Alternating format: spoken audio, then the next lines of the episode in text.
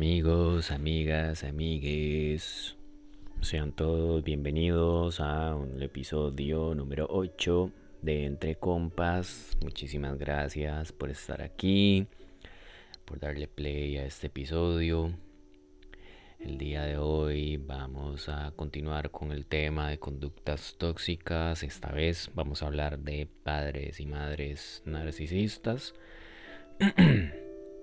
Antes de comenzar, como siempre, aclarar que yo no soy psicólogo, no soy terapeuta, no soy la doctora Madeline Hernández y todo lo que yo hablo aquí es basado en mi experiencia de vida, en lo que yo creo, en lo que yo he investigado y no representa la verdad absoluta. También pedirles disculpas por si se filtra algún sonido externo. El tema de hoy sé que es bastante delicado y en realidad de todas las personas tóxicas que hemos hablado, esta es como la... Eh, digamos, cuando son los papás es mucho, mucho más difícil y Dima son las últimas personas que usted cree que le puedan hacer algo malo o que le puedan intencionalmente hacer daño, pero Dima, como siempre lo he dicho, los papás son seres humanos como usted o como yo y no es como que cuando ya se hacen papás, Dima, se les lavan los traumas o todas las pedos mentales que tengan. No, mae. O sea, siguen siendo igual personas con sus miedos, con sus. todo. Esto, Dima, es muy difícil de aceptar y muy difícil de ver y muy difícil de detectar por Dima, especialmente aquí en Latinoamérica, a los papás se les ponen como santos más que todo a la mamá, que es el ser que jamás en la vida le haría a usted algo malo. También en cierto libro por allá, en el que mucha gente cree, dice honre a su padre, a su madre, que no es que. Y Dimae, es muy común y muy normal que la gente Dimae siempre diga, eh, sea como sea, es su papá y su mamá, y eso siempre va a ser su papá y su mamá, y o sea, y aguantan cualquier cosa porque es su papá o su mamá. Y dime, o sea, yo sé que que DC, o sea, hay en muchos casos los maes le dan a usted un montón de cosas buenas y todo, pero en otros casos di también pueden manipularlo a uno, pueden hacerle daño y mm, yo sé que existe esa lealtad hacia ellos y todo esto, pero mae, tampoco uno tiene que estar aguantando abuso nada más porque es mi papá o mi mamá. Como dicen, mae, cuesta cero colones no ser una mierda. Entonces, Dime, yo entiendo, tal vez que si usted o mucha gente o mucha gente niega esta vara o lo ve y se hace el mae y está Dime, cada quien en su right, pero yo siento que no es justo que si usted es una buena persona, usted tenga que sacrificarse usted para di por, por una persona simplemente por un lazo sanguíneo o porque tiene el título de papá y mamá y que sean una mierda con usted, pero de y nada más por eso. Más de esa vara de que no dieron la vida y todo eso está como muy sobrevaluado. ¿Por qué? Porque primero, los maes decidieron tenerlo a uno no fue que uno les pidió, les rogó, maestre, y dame la vida o tráeme aquí al mundo. No, ma, ellos decidieron traerlo a uno al mundo. O sea, yo no decidí. Ellos decidieron y con eso viene una responsabilidad muy grande que, Dima, o sea, no es que ya porque me decidieron traer aquí a este mundo, que en realidad, Dima, es... Va a sonar una mierda y todo, pero por ahí escuché en otro podcast, un mae, un comediante que yo admiro un montón, que el ma dijo cosas que así que yo mae, me quedé así literalmente con la boca abierta, que es cierto, mae, es traer, gente, traer hijos al mundo es un acto egoísta porque usted es el que está decidiendo traer a una persona aquí. Usted no sabe si la persona quiere estar aquí. Usted no sabe, o sea, si, si su hijo quiere estar aquí o, o si su hijo va a querer vivir la vida que usted le puede dar. Simplemente usted quiere tener un hijo, lo decidió y ya lo trajo. Y más la mayoría del tiempo la gente no se bretea psicológicamente ni emocionalmente como para traer una persona más al mundo y es que es ya o sea después de todo esto que yo he investigado y todo me he dado cuenta que hijo de puta madre o sea hay muchísimas varas que uno pasa en la infancia y cosas de la vida que uno ni cuenta se da y le van dejando un montón de traumas que es 99.9% de nosotros tenemos traumas o heridas de infancia. Y todo eso, aunque uno no lo crea, aunque uno crea que ya lo superó, o que es una chiquillada o lo que sea, esas varas se quedan en su subconsciente y en su alma y después cuando uno está grande, sin darse cuenta también, sufre y pasa cosas y repite ciclos por lo mismo.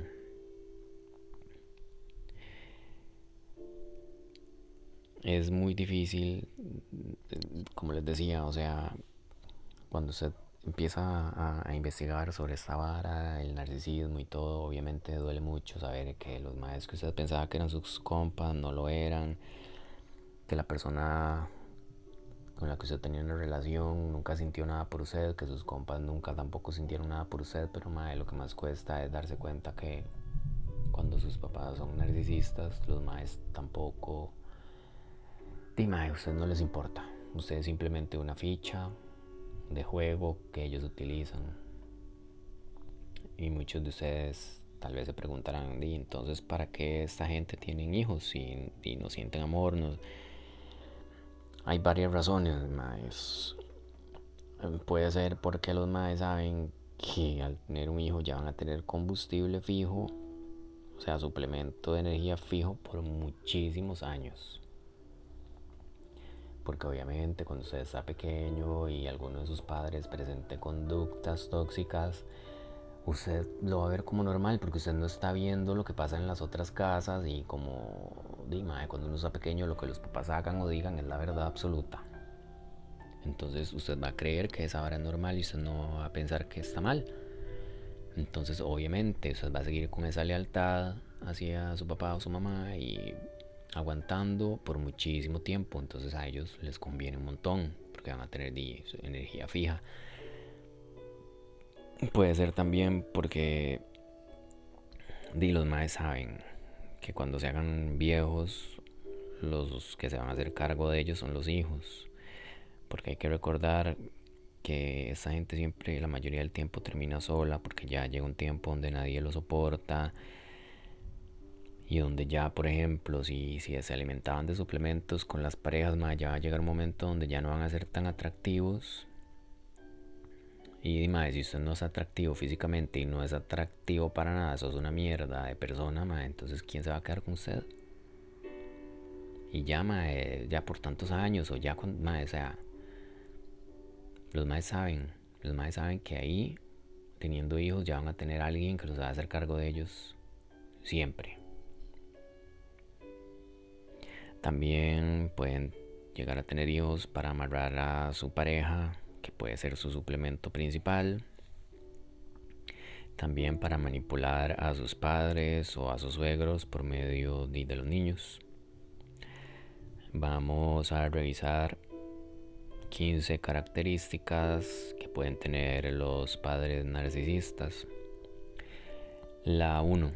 No le dan prioridad a los hijos en una familia normal, Dima, es cuando nace un niño, ustedes han visto que el niño siempre es el centro de atención y todo el mundo, o sea, toda la familia tiene que ver con el niño.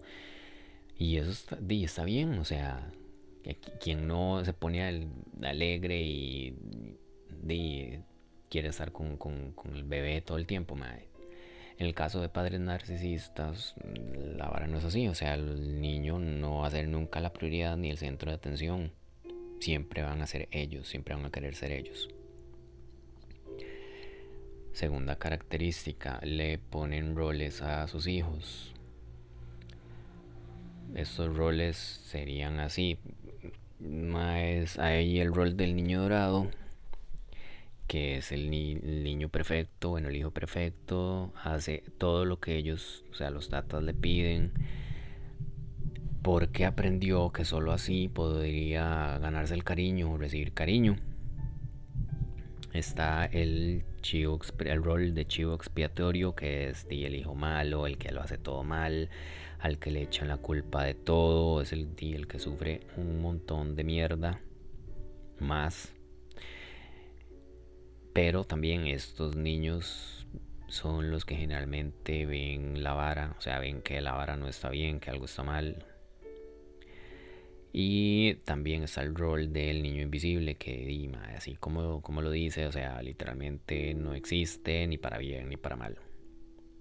Si hay varios hijos, y los tatas van a usar, bueno, le van a dar un rol de estos a cada uno y también van a usar la triangulación, van a empezar a compararlos entre ellos para así dividirlos y que la atención total de todo sea solo para el padre o la madre narcisista. Característica número 3. Utilizan el miedo, la obligación y la culpa para manipular. Del miedo puede ser miedo de cuando niño uno es muy vulnerable y obviamente tiene miedo que lo abandonen la obligación, es siempre la obligación de ganarse el cariño de los tatas. O sea, como que usted siempre tiene que hacer algo para ganarse su cariño.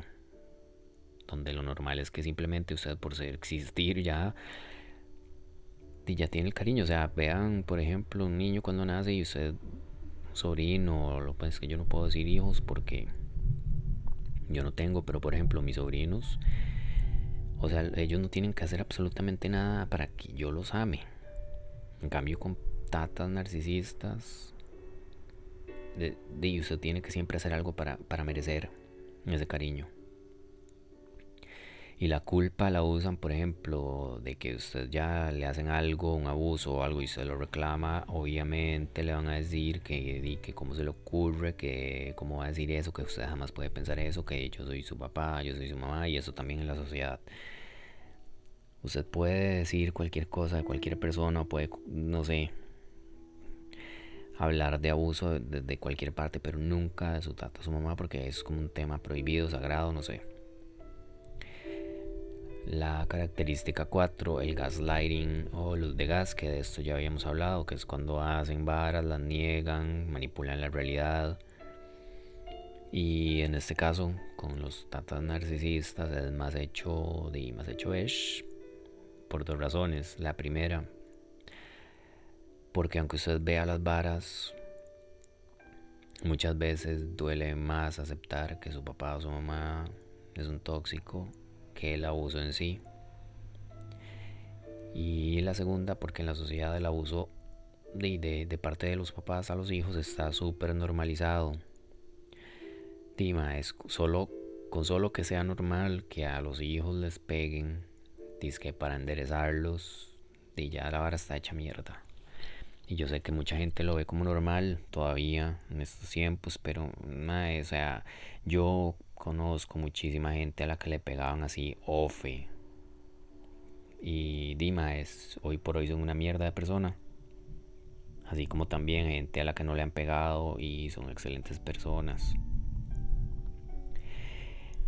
Es mi punto de vista, pero yo siento que lo único que pasa cuando usted le pegan en su infancia es que usted vea ya al crecer, usted vea la vara, o sea, usted vea el hecho de que alguien que lo ama a usted le pegue como normal. Entonces, es normal que alguien que me ame me haga daño, o me pegue o me abuse. Característica 5. Eh, ven a los niños o a los hijos como extensiones de ellos mismos Esto es como, por ejemplo, cuando usted escoge para un videojuego, no sé, un avatar y usted le escoge la ropa, usted escoge lo que vaya a hacer, usted no sé. Algo así es como ellos ven a los niños o a los hijos. No como que cada uno tenga su personalidad o sus gustos o lo que sea, sino que ellos quieren que todo sea exactamente como ellos dicen. Característica 6. No respetan los límites. Esos son los típicos tatas que se pasan metiendo en las relaciones, que pasan ahí metidos opinando y que Dima es que son como una tercera parte de las relaciones o lo que sea y Dima eh, está tan normalizado en la sociedad que hasta chistes y todo se hacen, ay, es que mi mamá aquí, mi mamá allá y que no sé qué. Por ejemplo, esos chistes de que hay que la chancleta y que Mae, de memes ahí, como que así me enderezaron a mí o mis, mis educadores de la infancia, no sé, algo así. Y mae, una faja y una, mae, eso todo el mundo riéndose como si fuera, mae, como si no fuera un fucking abuso lo que está pasando. Característica número 7. Los maes siempre van a buscar de alguna u otra forma generar algún problema, algún drama, algún conflicto, puede estar todo súper bien, todo el mundo en paz y todo, y de repente el tata o la mamá narcisista va a hacer algún drama o algún despiche o alguna vara para hacer y cagarse en la buena energía. Característica 8. Usan la culpa falsa. Esto es el típico, ay, yo te parí o yo te mantenía. Como dije antes, mae, usted parió por decisión propia primero, porque usted ya decidió continuar con el embarazo y segundo, porque si no paría se moría, digamos. Y eso de que yo lo, man lo mantuve toda mi vida, o sea, cuando usted decide tener un hijo, usted se hace responsable de, de, del hijo, ma. Eso, eso es ya ma, a huevos, tiene que ser responsable y no, no es como que, que, es un canje o no sé, que yo me hago responsable de usted, pero usted me debe, ma. o sea, entonces ¿para qué usted decidió tener hijos? No, esto no es como, como un negocio, no sé, ma, cómo lo ven esta gente, pero Ma, el hecho de que usted haya parido un hijo no le da derecho a que ya por nueve meses que lo anduvo en la panza y ya parirlo, ya entonces usted tiene derecho absolutamente a toda la vida de, de esta persona. Porque, Tima, no.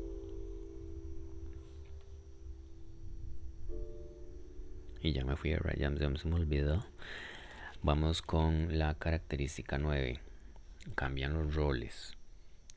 Por ejemplo, eso se ve como cuando le enseñan a los niños a hacer todas las varas de la casa para que los niños terminen haciendo todo. Y no solo eso, les dan responsabilidades emocionales así fuertísimas. Hace poco estaba viendo una película donde había una huila que la madre quería hacer algo que no era aceptado en la sociedad y y me acuerdo que la quería, o sea, que ella la, la, como que estaba súper joven y ya los tatas le escogieron como un esposo y ella no quería, porque obviamente, man, ni lo conocía ni nada y era súper joven. La madre quería hacer otras cosas con su vida. Y la madre dice, quiso, o sea, como que la madre dice, se, se iba a poner a llorar y los tatas le dijeron, tienes que hacerlo por la familia, por el honor de la familia, no sé qué, y la madre sí. Y yo como madre, o sea, porque puta le están dando la responsabilidad del honor de la familia y de, de toda esa picha, o sea, haciéndola casarse con un mae que la mae ni siquiera conoce. Y, y, o sea, mae, ¿por qué se les dan responsabilidades de que también, mae, si, si la mamá está triste, por ejemplo, entonces vaya a a su mamá y hágala sentir bien porque ella está triste o no sé qué, mae, los niños no tienen ninguna responsabilidad de sus cargas emocionales, mae, y de sus problemas y de sus pedos. Ellos no tienen que encargarse de nada de nada que usted haya venido cargando.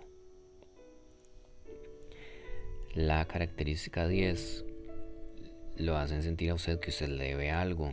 Por ejemplo, como veníamos hablando ahora, yo te parí, yo te mantuve. Madre, un papá una mamá sano, no normal, no le va a usted a pedir nada a cambio y todo lo va a dar con gusto.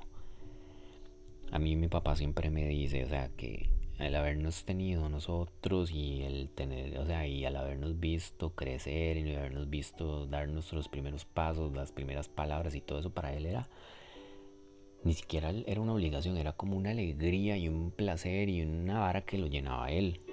Y así tiene que ser, o sea, no, no, o sea, no, como les decía, usted no puede estar simplemente porque tuvo un hijo ya, entonces ya esto es como una, una tarjeta de, de, de, débito, no sé, algo que me, que me tiene que dar a mí algo. Característica 11, lo, les gusta ridiculizarlo a usted frente a otra gente, por ejemplo, de frente a sus amigos. Puede que usted esté con sus compas y su tata o su mamá viene y, ahí cuentan un secreto suyo o alguna vara que usted lo haga sentir incómodo como para ridiculizarlo y si usted llega a reclamar algo le van a decir ay papi es que usted sí es sensible papito no se tiene que ser más fuerte o le van, le van a hacer el gaslighting, ¿verdad? O sea, voltearle la tortilla que usted es el que está mal cuando ellos son los que lo están abusando. Y obviamente, ma, es aquí es muy difícil porque, especialmente cuando usted es niño o es adolescente o más joven, los papás siempre van a ser Dios para uno. Característica 12. Viven a través de sus hijos, de sus logros, de, todo lo que los hijos hagan. Y mae, aquí, por ejemplo, esta mae, la, la, esta la mamá de las Kardashian, mae, eh, yo estaba viendo como un, una vara así, como un análisis psicológico de toda la vara. O sea, la madre les, puso a todas las hijas un nombre con K igual a ella. O sea, como, como si las madres fueran extensiones de ella. La madre siempre está ahí como tratando de controlarlo todo. De, de, o sea, más o menos así. Como para poner un ejemplo. Característica 13. Se sienten súper amenazados de pensar que usted ya se puede independizar de ellos y que usted no los va a necesitar y no sé qué. Porque obviamente ellos necesitan que usted dependa, ya sea económica o emocionalmente de ellos, para seguir haciendo de las suyas. Característica número 14. Usted siempre va a sentir que les debe algo o que usted tiene que ganar el cariño de alguna forma, ya sea como con logros, con títulos o no sé. Y de igual forma, por más que usted haga, nunca se les queda bien, nunca suficiente, más. Y la característica 15, lo valoran a usted en base a lo que usted logre y no en base a lo que ustedes, como acabo de mencionar, o sea, en base a sus títulos, en base al puesto que usted tenga. Y, bueno, eso serían algunas de las características de, de, padres narcisistas, muchísimas también de las frases y conductas que, que mencioné en episodios pasados aplican también para los papás. Y dime, creo que si usted está sintiendo que algo no anda bien o que algo no, no es normal, lo que yo le recomiendo es que empiece a observar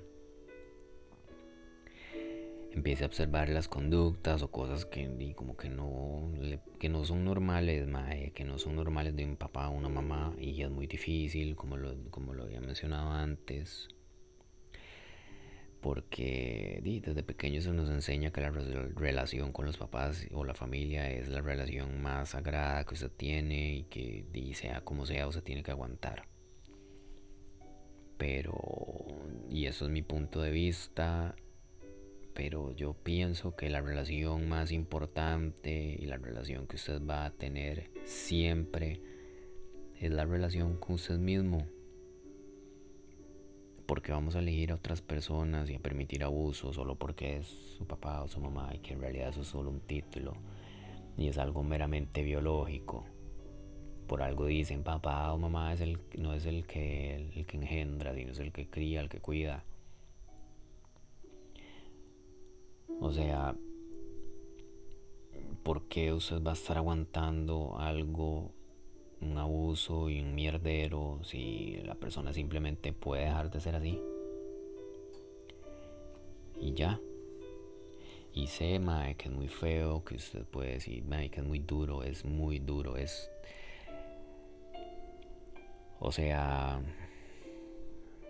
técnicamente es como que se le muera a usted el papá la mamá. Y es muy hecho verga darse cuenta de algo así, pero dime, igual todo es decisión suya. Si usted definitivamente no se puede alejar o no siente que se, puede alejar porque mae, o sea, como en todo, como, como con cualquier persona narcisista, el o sea, la vara que hay que hacer es alejarse. alejarse, o sea, alejarse, alejarse, alejarse, contacto cero. Porque, más esa gente ya tiene una maestría en cómo manipularlo a usted. Especialmente, o sea, los tatas, lo vieron a usted desde pequeño, lo conoce a usted perfectamente, o sea, saben por dónde darle a usted, cómo manipularlo. Entonces, si usted se da cuenta de la vara y no se aleja, es muy probable que lo vuelvan a manipular. Es muy probable. Y de ahí, si usted de más, porque muchas veces uno no se puede alejar o no se puede ir o porque tiene que vivir ahí con la persona, hay que tener en cuenta siempre esto, o sea, de que, de que, de, pues, ¿cómo lo puedo decir? Porque Dima eso, o sea, que mucha gente va a decir, uy, mae, o sea, que de mí, pero más, o sea, ¿por qué está tan satanizado el hecho de amarse a uno primero que a los demás? ¿Por qué lo vemos como egoísmo? Al contrario, mae, si yo me quiero y me amo a mí, yo le voy a dar amor a otra gente porque yo me siento bien, porque yo me siento bien conmigo mismo, pero si, o sea, si, si yo por dentro estoy lleno de rencor y lleno de, tristeza y de odio, ¿qué voy a darle a los demás? Pura mierda, o sea, no, no voy a darles al 100% y si, y si doy, doy, doy, ma, es ya sería no por amor de verdad, sino como por dependencia o por evitar que se vayan o por agradar a la otra, a la otra gente. Y eso genera una, una vibración que nada que ver, ma, es, es por ejemplo que, no sé, yo tengo una pareja y, la pare y mi pareja es una persona muy buena y todo, pero que ya, o sea, definitivamente la persona no quiere estar conmigo. Pero se queda ahí porque le doy lástima o porque no quiere hacerme daño. O sea que la persona obviamente se va a empezar a amargar por dentro y no me va a dar amor no me va a dar 100% del amor, o sea, no me va a dar amor de verdad. Va a estar ahí por un compromiso y cada vez va a ser más feo porque, Dima, eso no puede estar bien si usted no está en un lugar donde usted no, si uno, o sea, si usted está en un lugar donde usted no quiere estar. Entonces lo mismo, al usted estar permitiendo abuso, sea de quien sea, usted le está mandando a su cerebro y a su alma una señal de que usted, como de traición, o sea, como que usted, literalmente usted se está traicionando a usted mismo. Y más, o sea, si usted no tiene una relación tuanis con usted mismo, usted no puede y nunca va a llegar a tener una relación tuanis con nadie más.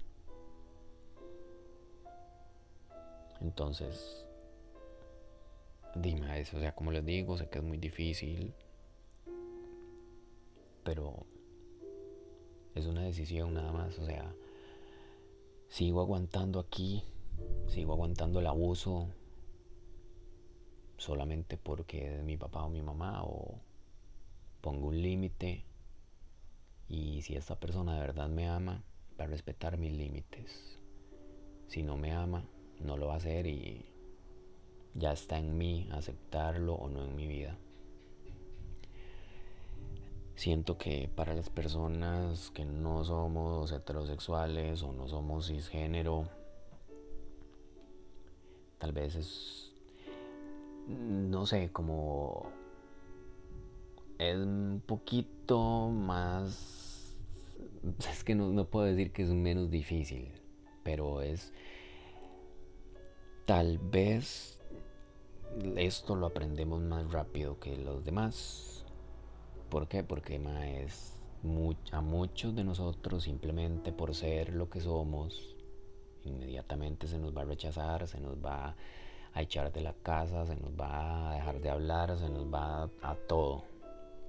Y si no es a usted, usted va a conocer a algún amigo al que le pasó, ya es muy común en la comunidad, bueno, en la comunidad no sé si dice así, pero es muy común para las personas em, no heterosexuales o no cisgénero que la familia les dé la espalda, es algo que usted lo, vive, o usted lo vive o usted ve a alguien que lo, o sea, conoce gente o compas o alguien que lo vive. Es algo que se ve mucho, entonces tal vez es algo que aprendemos ya nosotros desde muy, desde muy jóvenes, pero y ya no sé qué, qué, iba con ese punto, pero en fin, es, o sea, La vida es para ser feliz. La vida es, o sea, usted póngase a ver su cuerpo. Su cuerpo es un dispositivo pichudísimo para sentir todo, o sea, para sentir, para ver, para degustar. Usted vea el planeta, o sea, vea las playas, vea los atardeceres, vea las estrellas, los lugares tan chivas que hay, o sea, los, las variedades de colores, las aves, los plumajes de las aves, los colores de los peces, o sea, hay demasiadas cosas chivas aquí y nosotros, o sea, estamos en este mundo, en esta experiencia humana, sea lo que sea que usted crea, usted sabe que aquí va a estar temporalmente.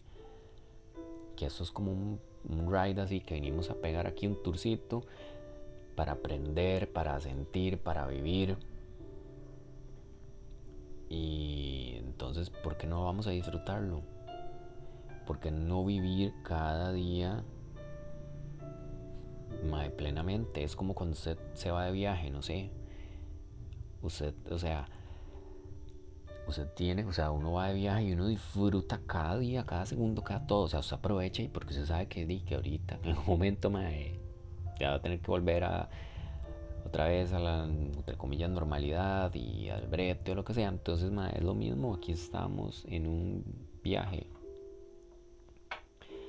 A muchos nos toca pasar algunas cosas, a otros nos toca vivir otras cosas. Pero lo que yo pienso es que, y lo más importante es, como les decía, la relación con uno mismo, estar bien con uno mismo, y siento que no es un acto egoísta el rechazar una conducta mierda o un abuso o simplemente no aceptar estas varas en la vida de uno, sea que vengan de quien sean. O sea, puede ser eh, el tata o la mamá, pero hay que quitarnos esa idea de que los maes son sagrados, de que los maes son perfectos, de que los maes tiene la verdad absoluta porque nadie aquí en este planeta tiene la verdad absoluta. Usted puede creer lo que usted quiera, lo que usted sienta en su corazón, pero no hay forma de saber que eso que usted crea o lo que yo creo es la verdad absoluta.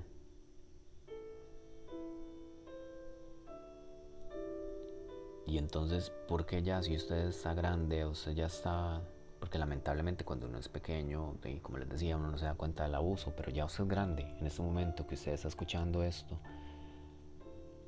¿hasta cuándo?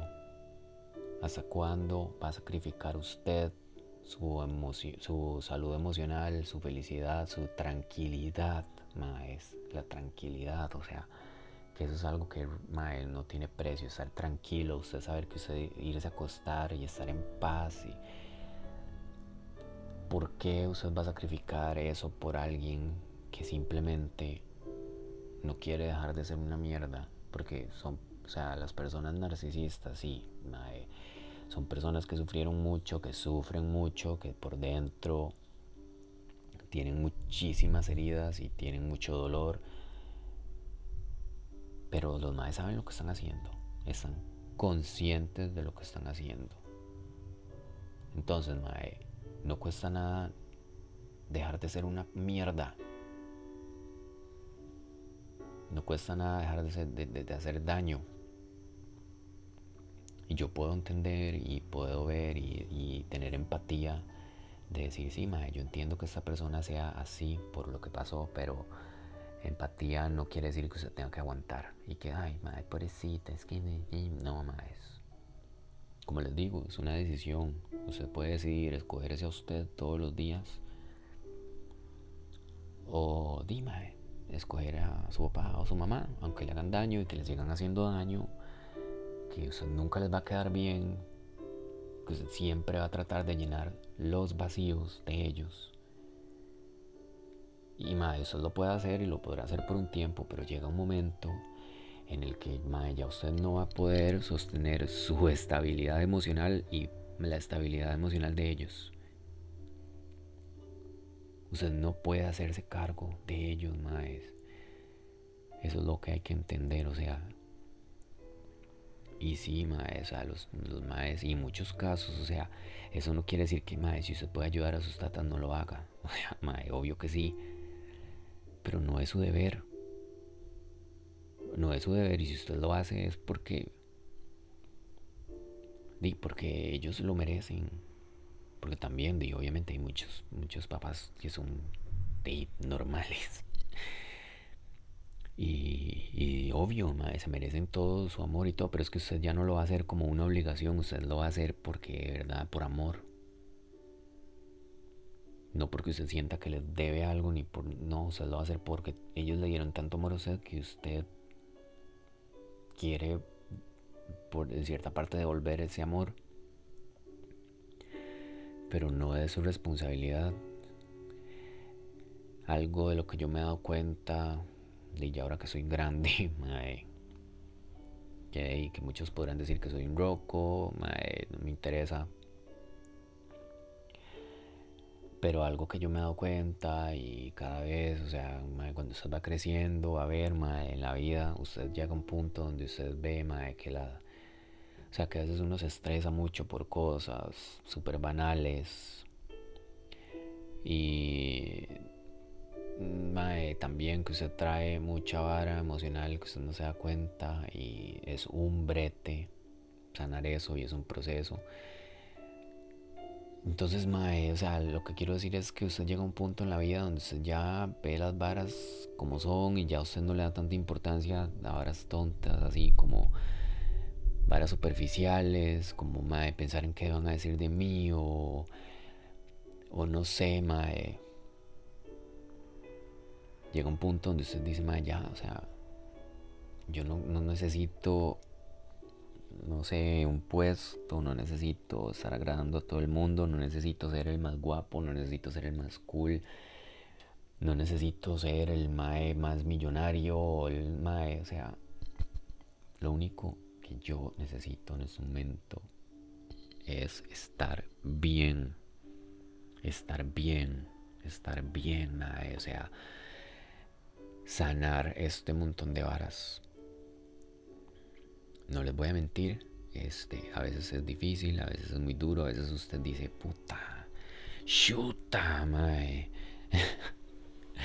o sea, usted en el camino de, de, sanación y todo, usted empieza cada vez como a escarbar y a ver más varas y usted en algún momento, se los digo por experiencia, uno dice, mae, que, mae, yo a mejor no hubiera escarbado nada y me hubiera quedado como estaba. Porque no es bonito empezar a sacar todo, o sea, el mierdero que usted tiene, mae, toda esa vara, todo ese dolor y todo eso no es bonito. Dime, eso es como que usted llegue, o sea, como que usted decida, llego, ok, mae, me siento y pongo una película donde va a salir todo lo que yo he sufrido, donde van a salir todas las varas que me hacen mal, todos mis traumas, pero mae, usted necesita ver eso para poder sanar y cuando ya usted vio y sanó, mae, es, es demasiado gratificante, es demasiado rico. Usted ve ya la vida con otro sentido, mae, y simplemente el hecho de usted ver un cielo azul y un pájaro y oír un pájaro cantando, ya eso, ya eso le va a ser suficiente para usted estar bien. Y ya me fui a ride, mae, pero o sea, eh, usted se pone a ver y, y nosotros los seres humanos nos complicamos demasiado por todo, o sea, yo sé, ma, está Tuanis, tener celulares y ma, el internet, ma, que dicha, que pasó por muchas varas, pero también trae muchas varas negativas. Pero, o sea, lo que me refiero es que nosotros en realidad no necesitamos nada de esto. No necesitamos internet, no necesitamos un celular de último modelo que tome las fotos más pichudas, ni que haga esto, ni que haga lo otro. No necesitamos el tele, no necesitamos un carrazo, no, o sea, todo lo que hay para estar feliz está aquí ahora. Está, o sea, la naturaleza, todas las, varas que nos da de comer, todas las varas para disfrutar, para, para ver, para sentir.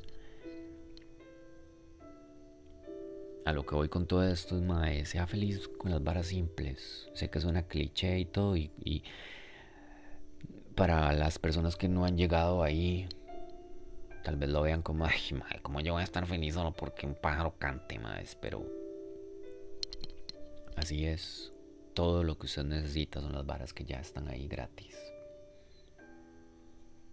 Entonces, mae, sea feliz, sea feliz nada más, o sea, viva esta vida al máximo, no acepte menos, no acepte mierda de nadie. Ámese usted, mae, ámese usted primero, defiéndase usted. Y esto es algo muy importante cuando usted tiene un, bueno, tuvo un papá, una mamá narcisista, o un papá y una mamá que tal vez no fueran así, pero que no le dieron algo. Esa vara a usted se le queda, créalo o no, o sea, le queda esa vara en el fondo de su corazón. Entonces, mae, ¿quién, ¿quién más va a poder tener cuidado? O sea, va a poder cuidarlo usted, mae, usted. Usted, mae, usted es el que ya ahora se tiene que cuidar, se tiene que amar, se tiene que defender se tiene que dar todo el amor, mae, y ya, o sea, llega un punto donde usted no ocupa que nadie le da amor, o sea, obvio. Es súper rico y súper gratificante, por ejemplo, cuando usted está con sus amigos o con su pareja o algo y ya los dos están llenos de amor por sí mismos, que la gente, la sociedad nos hace ver ahora como algo egoísta, algo malo, pero Mae, cuando usted está todo full amor así por usted mismo y usted está con gente que también es así, mae, es demasiado rico porque no hay mala vibra, porque no hay nada, no hay competencia, no hay nada feo y usted está compartiendo toda su felicidad con los demás que están igual. Entonces, ¿por qué nos vamos a negar a eso solamente por lo que la sociedad nos dijo que era verdad? Más, vean la sociedad, o sea, la sociedad nos ha dicho tanta mierda. en el pasado Ah, que, que esclavizaran a las personas negras era normal y era aceptado por la sociedad. Todavía en ese punto, o sea, yo, mi posición de privilegio, porque de mae, o sea, soy un mae, soy cisgénero, no, tal vez no he sufrido lo que pueda haber sufrido una persona trans o una persona trans negra, mae, es que, que o sea, si ustedes no se han dado cuenta, pero la... O sea, si usted, o sea, entre más alejado usted esté de ser un hombre blanco, heterosexual, cisgénero, ojalá delgado, entre más lejos usted esté de eso, menos van a ser sus privilegios. o sea, más, más va, a estar, va a estar usted siendo discriminado y todo. Igual con la gente gay y todo, o sea, la sociedad siempre nos dice varas que, que son una mierda. Entonces, ¿por qué le vamos a permitir que también ahora nos diga que usted tiene que aguantarle todo al, al, y a las personas que son su papá su mamá? Simplemente porque eso, porque son su papá y su mamá. No, Mae. Usted no decidió venir aquí. Ellos lo trajeron a usted aquí. Ellos decidieron, si no decidieron embarazarse, decidieron continuar con el embarazo. Y si decidieron continuar con el embarazo, no, no, lo dieron una adopción, decidieron conservarlo. O sea, vea todas, todas las decisiones que ellos tomaron. No usted. Por ende, usted no les debe nada. No les debe nada.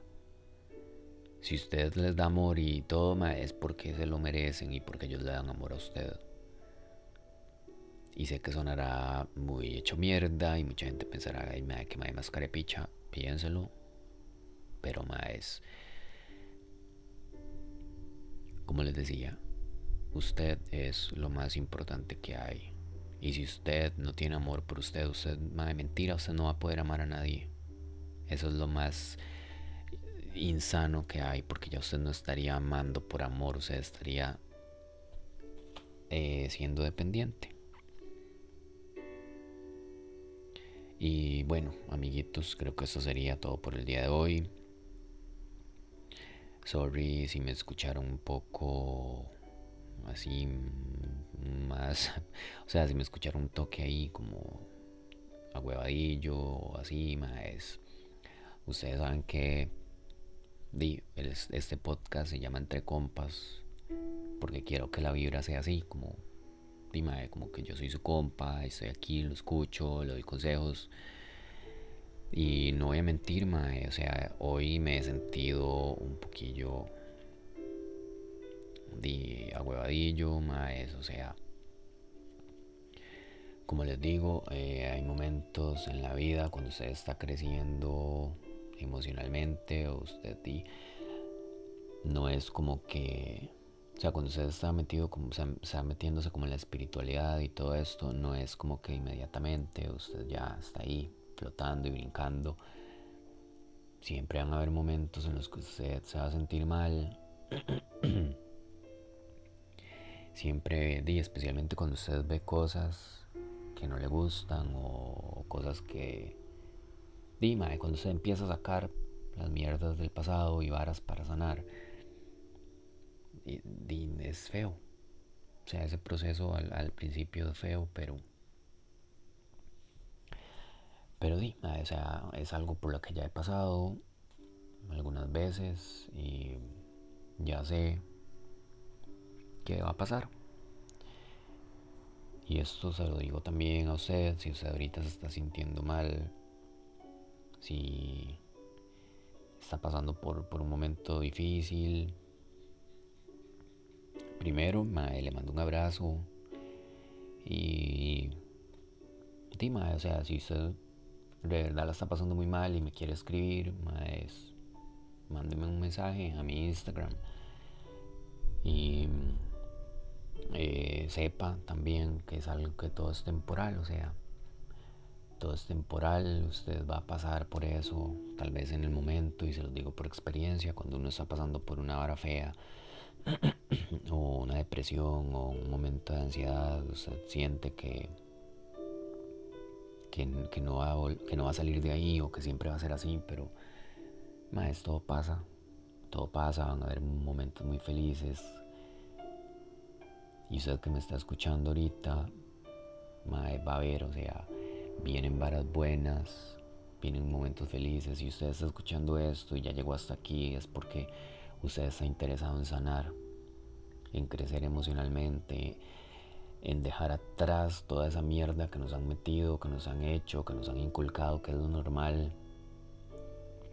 Y mae, se lo aseguro que van a venir momentos hermosos y lindos. Porque nosotros a eso vinimos aquí, nuestro estado natural es estar bien, es estar en paz, es ser seres de amor, dar amor, recibir amor, estar bien, estar en paz, eso. Solo que nosotros mismos, como seres humanos y la sociedad, o sea, nos hace complicarnos la vida más de lo que deberíamos. Pero di, las varas no son así, o sea. Y bueno, mis queridos amigos, eh, vamos a dejar el episodio de hoy hasta aquí. En el próximo episodio quiero hablar ya, este, y para cerrar este tema de, personas tóxicas, ya quiero contarles qué hacer. Si usted eh, ya se dio cuenta que tiene una persona tóxica al lado, o si a huevo tiene que vivir con una persona tóxica, o tiene que convivir en el brete con una persona tóxica qué hacer y también vamos a hablar de, cómo sanar porque es muy normal que cuando usted ya sale de una relación así, dime, es esta gente, a usted le manipulan el cerebro muchas veces por un largo periodo de tiempo como les decía, esta vara de luz de gas a usted le va, dima, a ustedes esa gente les jode un toque el cerebro, o sea, suena muy, muy así extremo, pero dima es, o sea, usted sale de ahí, usted no es que va a salir normal, usted va a salir dañado, madre. Entonces yo les voy a, dar unos tips de, de las varas que yo he practicado y que me han ayudado a sanar y a estar bien.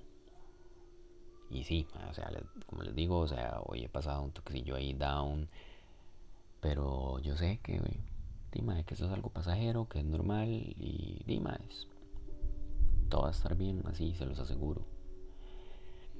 Entonces, sí, esto sería todo por el día de hoy. Eh, sorry si me fui ahí de right. Y, y no, y nos escuchamos la siguiente semana. Ay, mae, sí, no les pedí disculpas porque eh, la semana pasada no subí episodio, pero es que estaba de cumple y vinieron mis compas y fuimos a la playa y así, entonces día andaba como en ese ride. entonces sí, más ya no los, no los molesto más, no los hago más estar aquí. Y les mando un abrazote y chao.